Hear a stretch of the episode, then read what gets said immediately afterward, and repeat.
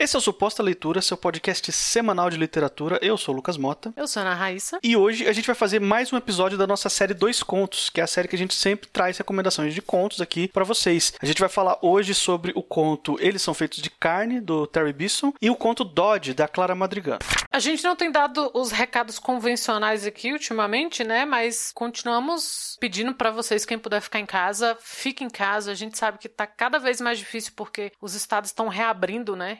Estão nessa de voltar a funcionar como se nada tivesse acontecendo. Ainda está acontecendo, então infelizmente se você voltou a trabalhar, se você não pôde parar, se cuida e é isso. Fica de olho sempre, se cuida, cuida de você, cuida de, das pessoas que estão ao seu redor e não deixem essa falsa sensação de segurança pegar vocês. Não tá tudo bem. Aproveitando também que a gente está num momento muito particular, para muitos dos nossos, muitos dos nossos ouvintes já sabem disso, mas a gente nunca falou abertamente no episódio, então eu vou aproveitar para dar esse recado aqui também. O Suposta Leitura é um podcast antifascista. A gente faz parte, inclusive, da Podosfera Antifascista. Você pode entrar lá no podosferaantifascista.com.br e conhecer uma série de podcasts dos mais diversos temas, não só de literatura, tem de tudo que você puder imaginar. E o ponto em comum é que todos os podcasts ali se identificam como antifascistas, ou seja, são livres de qualquer tipo de discurso de ódio. Então, se nesse momento você está um pouco saturado desse discurso de ódio, valorize a Podosfera Antifascista, valorize os criadores de conteúdo que se posicionam contra esse tipo de injustiça. A gente está entre eles.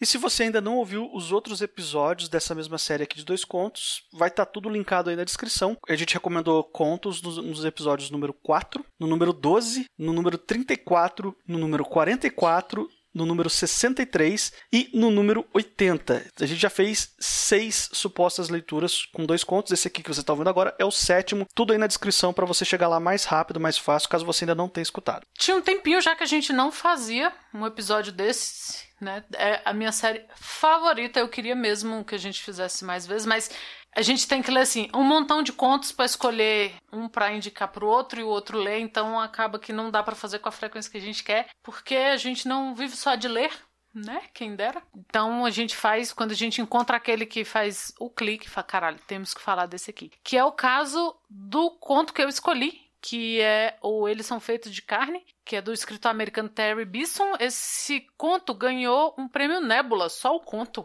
porque ele é foda, ele é um conto curtíssimo. Ele não tem tradução para o Brasil, meninas, mas nós vamos deixar um link aqui que tem traduções de, de leitores. E a gente já fez isso antes, então a gente não vai ficar dependente do, de uma tradução oficial ou de editora, né? A gente não, não, não liga muito para essas hierarquias assim. Se você lê inglês, a gente também vai deixar o link. Se você quer dar uma treinada no inglês, ele é um conto rapidinho, não vai te cansar, não vai ser aquela coisa chata de ai, né? Então vai ficar aqui as, os dois links para o português e para o inglês. Eu falei que às vezes o conto aparece assim quando dá um clique. Eu tava pesquisando alguma coisa de trabalho, eu tava revisando algo e aí eu fui googar para me certificar de alguma coisa e eu não sei como esse conto apareceu para mim. E a hora que eu terminei de ler, eu já mandei pro Lucas, falei, ó, porque ele já tinha escolhido o conto dele, a gente já tinha falado, precisamos gravar, vamos pensar nos contos. E aí eu, nossa, achei meu conto, olha aqui, mandei, mandei pra para outro amigo meu também, assim, fiquei aquela coisa que você lê e você quer mandar para os outros, assim, eu gostei muitíssimo. E ele é um conto dos anos 90, assim, tipo 90, 91. E tem um curta-metragem também. Ah, a gente pode deixar o link também do curta, tem um curta-metragem. Ele é um conto que na gringa e ele é bem famosinho. E aí eu quero saber, né, Lucas? Eu te passei e só falei assim, lê aí que a gente vai gravar. A gente nem conversou sobre ele. Ah, eu adorei. Eu adorei por várias razões, mas eu separei duas aqui que eu queria comentar nesse episódio que eu acho que são as duas mais que me saltaram aos olhos. Primeiro, a gente você falou aí que é um conto super curtinho. Então, se você sabe aí pelo menos um pouquinho de inglês, você pode ler no original, que vai ser fácil, porque ele é um conto que ele é inteiro só de diálogos. É só uma conversa entre dois personagens e só tem fala. Não tem descrições, não tem nada, é só fala. Então, é, é mais fácil para quem tá tem um inglês assim intermediário, básico, assim é mais fácil de pegar. Agora, se você não manja de inglês, tem a opção em português aí, como a Raíssa já falou. Essa é a primeira coisa que eu queria falar. Você contar uma história inteira só com diálogos, eu já tinha visto isso acontecer aqui no Brasil. Claro que não é uma invenção desse autor, isso é um negócio muito antigo, mas aqui no Brasil, o primeiro autor que eu vi fazendo isso e que eu adorei logo de cara foi o Veríssimo. O filho, né, o Luiz Fernando Veríssimo. E ele faz isso no formato de crônicas, então às vezes ele tem crônicas que são só diálogos também, sem descrição nenhuma, sem, é, sem às vezes sem nem dar nome aos personagens, é só dois personagens falando, mas eles nem se dão ao trabalho de se apresentar para o leitor, dizer quais são os nomes deles, chamar um o outro pelo nome, né? E eu gosto muito desse tipo de narrativa, porque ela é mais direta, ela é mais ágil, ela deixa espaço para você tratar de várias questões muito rápido, sem se preocupar com descrição.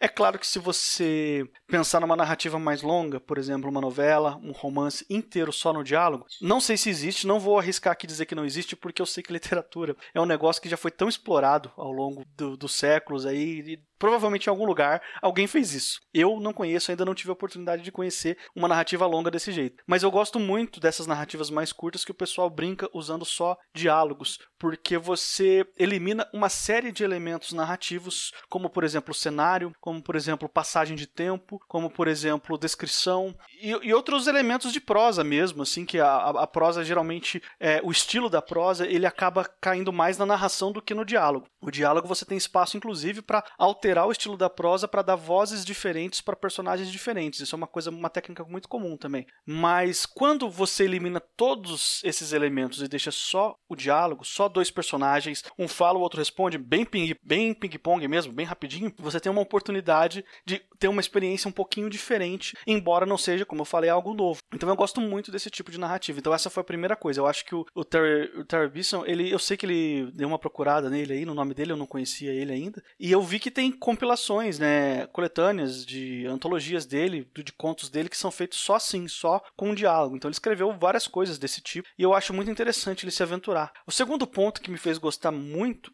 é, é, claro que o elemento ficção científica. Isso aqui é uma conversa entre dois alienígenas descobrindo o que, que tem na Terra e explicando por que, que eles não devem se envolver com a Terra. E a coisa mais absurda é justamente o que está no título: é eles são feitos de carne. Eles não podem ser evoluídos, eles não podem ser inteligentes, eles são feitos de carne. É só carne, entendeu? Isso é muito interessante porque você brinca com o senso de absurdo, você tem um, um, um certo bom humor, no diálogo desses dois personagens, enfim. E eu acho que é tudo feito na medida. É sem forçar a barra, sem ser aquele humor que tá tentando fazer você rir o tempo todo, assim. Ele é engraçado, mas não é um humor engraçado para você gargalhar de rir, embora isso possa acontecer. A intenção aqui é outra, a proposta aqui é outra, entendeu? É mais de deixar um sentimento de graça no ar do que de arrancar uma gargalhada do leitor. Então eu acho que ele é assim, ele sabe compor isso só com diálogos. Então achei muito positivo. Eu não conhecia esse autor também. É, depois eu fui procurar. Falei, nossa, mas esse cara é conhecido e vi que é premiado pra caralho.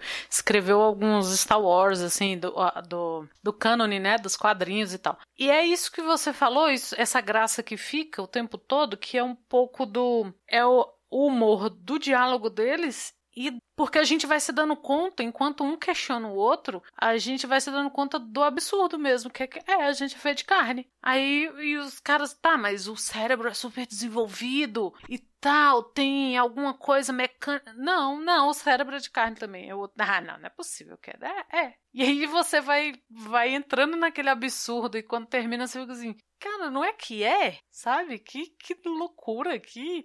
Porque acho que todo mundo tem isso, né? Quando você para pra pensar caralho, a gente tá vivo, não é doido, assim, não é por quê? Como? Quando, assim, tudo, a gente não tem resposta para nada disso. A gente tem especulações de várias es esferas, assim, desde a, sei lá, religiosa, espiritual, até a mais biológica e física, mas é tudo baseado nesse. É, são todo, todas são respostas para essa pergunta que surge do absurdo, assim. A gente é feito de, de carne? É. A gente tá vivo, tá num, sabe? Num planeta redondo, redondo, gente, redondo, lembre-se, até o Bonner já sabe disso, então vocês parem. É, sabe, por aí e numa galáxia, e aí você vai aumentando a coisa e vai ficando mais absurda ainda. Eu acho que foi o que mais me impactou. E isso, a gente já falou outras vezes sobre isso, e sempre que surge a oportunidade é o que mais me chama a atenção quando o texto é enxuto no nível, no ponto, assim, ó, no ponto. Ele, e não é por ser curto, não, é porque ele é. Cada, cada coisa é muito bem escolhida ali, cada frase, cada pergunta que leva a uma resposta que devolve uma pergunta, assim, é tudo no ponto, é, é tudo muito costurado e muito certeiro. É, é um texto sem ponta, sem, sem aresta, ele é todo é muito bem feito, assim. É todo um, um, uma pecinha só. Eu gostei muito, muito, muito. Eu fiquei muito curiosa de ler outras coisas dele, principalmente esses outros diálogos, que são contos dele que, quando você dá uma pesquisada sobre o autor, eles são separados em, em diálogos mesmo. Ah, sei lá, no, é, novel, né? Romance, é, contos, diálogos. Porque ele tem umas três ou quatro histórias assim que eu ainda quero ler também.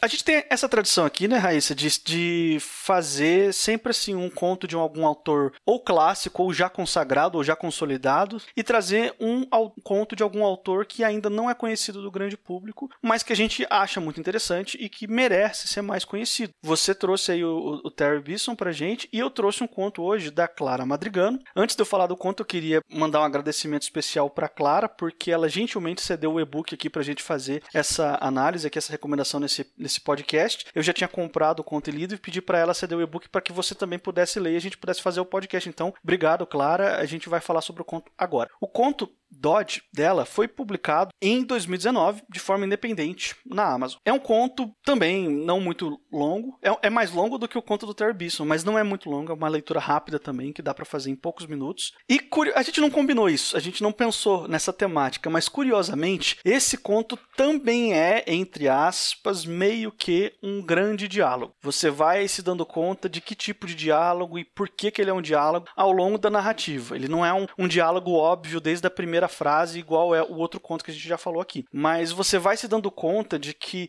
a narração em primeira pessoa, né, na, na a própria personagem, a Lita, que está contando a história dela, você vai se dando conta que aos poucos a narrativa dela é uma fala, ela está conversando com alguém. E essa pessoa com quem ela está conversando é chave, é um personagem chave para você entender do que se trata essa história e por que, que ela está acontecendo desse jeito. Então ela já deixa bem claro logo no começo, ó, eu vou contar minha história, só que eu vou contar do meu jeito e na ordem que eu quiser. Logo no começo, no, nos primeiras, nas primeiras linhas da história, já fica estipulado que a Lita tem essa personalidade. E ela fala logo no começo, ó, eu gosto muito do Dodge. O Dodge era o meu cachorro. Então eu vou começar essa história contando a minha história com o Dodge, porque eu gosto dele, ele é importante para mim e eu não me importo com as outras coisas dessa história. Eu quero começar pelo cachorro. Então você tem isso. Esse é o tipo de história que ela é muito importante a ordem das, das coisas que elas vão sendo reveladas para o leitor. E eu selecionei essa história justamente por causa disso, porque eu acho que a Clara faz isso com perfeição. Aqui, ela revela as coisas na ordem correta, necessária para intrigar você o suficiente para continuar querendo ler e se interessando pela leitura. Mas como essa aqui é uma recomendação minha, eu quero saber de você, Raíssa, o que, que você achou desse conto. Eu sou super fã de psicanálise, então quando eu vejo essas coisas assim, eu me amarro. Porque é o que você falou, é, tudo gira em torno da fala da, da personagem. Ela está conversando com a médica dela. Então, tudo que você sabe é o que ela não diz diretamente. E isso, nossa, isso para psicanálise é muito poderoso, assim, o que você não diz, né?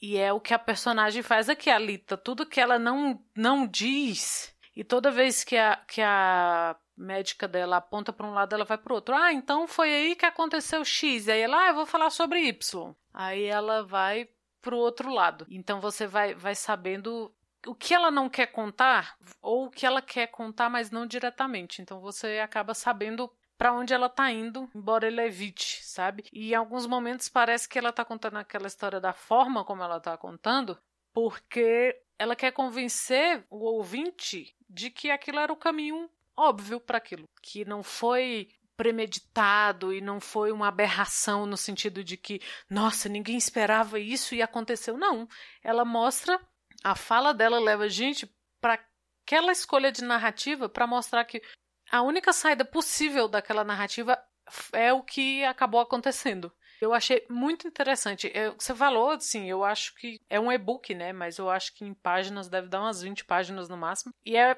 você lê numa pancada. É, esses dias uma amiga minha falou que a gente mede leitura por sentada, né? E é verdade. Eu falei agora eu lembrei dela. É uma sentada, assim, você lê. Porque ela vai falando, a sensação que você tem se você tiver que parar de ler. Eu comecei a ler e vi que não ia dar para ler tudo. Quando eu retornei, eu voltei do início, porque é esse tipo de coisa que você tem que começar e terminar. Porque é uma conversa mesmo. Então, sabe aquela sensação que se você tá falando alguma coisa, alguém fala: Não, pera, a gente conversa da próxima vez e você sabe que não vai conversar. Porque não, não é assim que uma conversa funciona. E o texto funciona da mesma forma. Então é assim: você senta e praticamente ouve aquela conversa, né? Que não chega a ser um diálogo, porque a, a médica só tá ali para pontuar para te deixar meio intrigado no início, né? Que ela fala assim: ah, a sala da doutora é assim assada. Você fica, ué, onde é que ela tá? E aí você vai descobrindo a partir do que ela não vai falando, você vai encaixando. Ela e a médica estão em dois tempos diferentes. A médica fica empurrando a coisa para um lado e aí vai te deixando só com perguntas na cabeça, tipo, ué,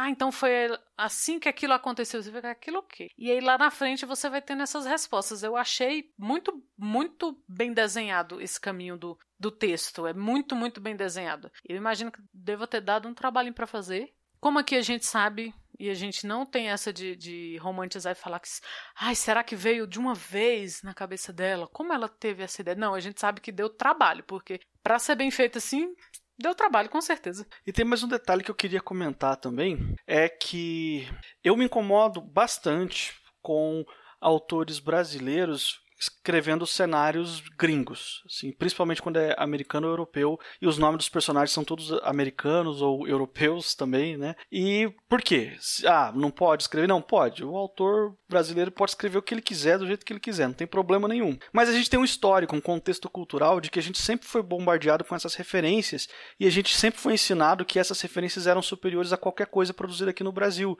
Então, durante muito tempo, se acreditou que não, a gente não podia ter as nossas próprias referências referências e criar a nossa própria arte baseado na nossa cultura, sempre bebendo da, da fonte gringa. Então, me incomoda um pouco quando eu vou ler essas histórias que têm essas referências gringas feitas por brasileiros e não existe uma razão narrativa para isso. E é só porque o cara está acostumado a ter essa referência, então ele colocou no texto dele também. Quando ele teve a oportunidade de criar algo brasileiro, ele não quis. E a desculpa mais comum que eu escuto dos meus colegas, autores e autoras, é: ah, mas a história pedia isso. A história pedia isso raramente é verdade. Na maioria das vezes que as pessoas usam essa desculpa é porque ela não ela estava com preguiça de fazer o trabalho direito. É porque ela não queria sentar a bunda na cadeira e fazer o trabalho que o escritor tem que fazer, que, que é demorado, que é, às vezes é chato, às vezes é trabalhoso, às vezes não, sempre é trabalhoso, mas que é, pode fazer toda a diferença no resultado final do texto. E aqui é um exemplo a gente tem personagens, né, embora a personagem, protagonista a gente chama ela de Lita, que é um, um nome muito fácil de falar aqui para o público brasileiro, mas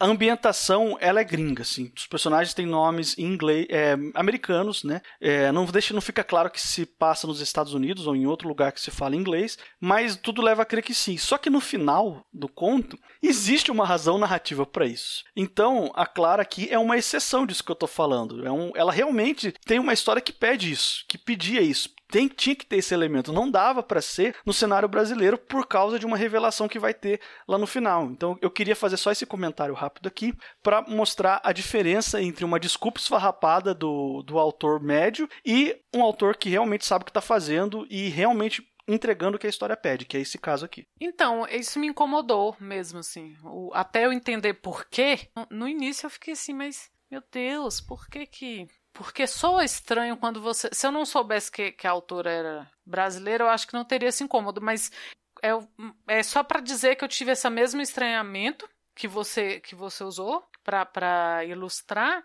e que faz sentido tudo que você falou. É, você percebe que tem um motivo, aquele não tá ali de graça, não tá ali de preguiça, não tá ali de porque ela não tenha outros outras referências, está copiando, não porque a gente está falando de uma escritora experiente, ela não começou ontem. Então tem tem sua razão de ser, mas é isso que você ilustrou mesmo de ter um de dar um estranhamento, dá. Eu fiquei assim, um pedação pensando, ué, mas esses nomes em inglês, esse negócio, mas por outro lado, não fica mal feito, sabe? Quando você vê que o negócio é mal feito, não é mal feito, é só porque dá esse choque de, de, de sei lá, é quase linguístico só e passa, mas é tão bem costurado que esse incômodo some depois. E estamos chegando aqui ao final de mais um podcast. Se por um acaso esse aqui é o primeiro suposta leitura que você está ouvindo, eu quero te lembrar que esse aqui é um podcast semanal. Toda quarta-feira sai um episódio novo sobre algum tema dentro do universo literário. E não se esquece também de assinar o nosso feed. A gente está disponível em qualquer agregador, em qualquer plataforma de podcast, incluindo o Spotify. É só procurar por suposta leitura lá. A gente está nas redes sociais. Se você quiser acompanhar a gente no Twitter ou no Instagram, é suposta leitura. Se você quiser mandar um e-mail para a gente, é supostaleitura.gmail.com. Eu sou o Lucas Mota, você me encontra no Twitter e no Instagram no arroba mrlucasmota. Sou Ana Raíssa, também estou no Twitter, é arroba Ana Raíssa, tudo junto com dois N's, dois R's, dois S. Fogo nos fascista e semana que vem a gente está de volta.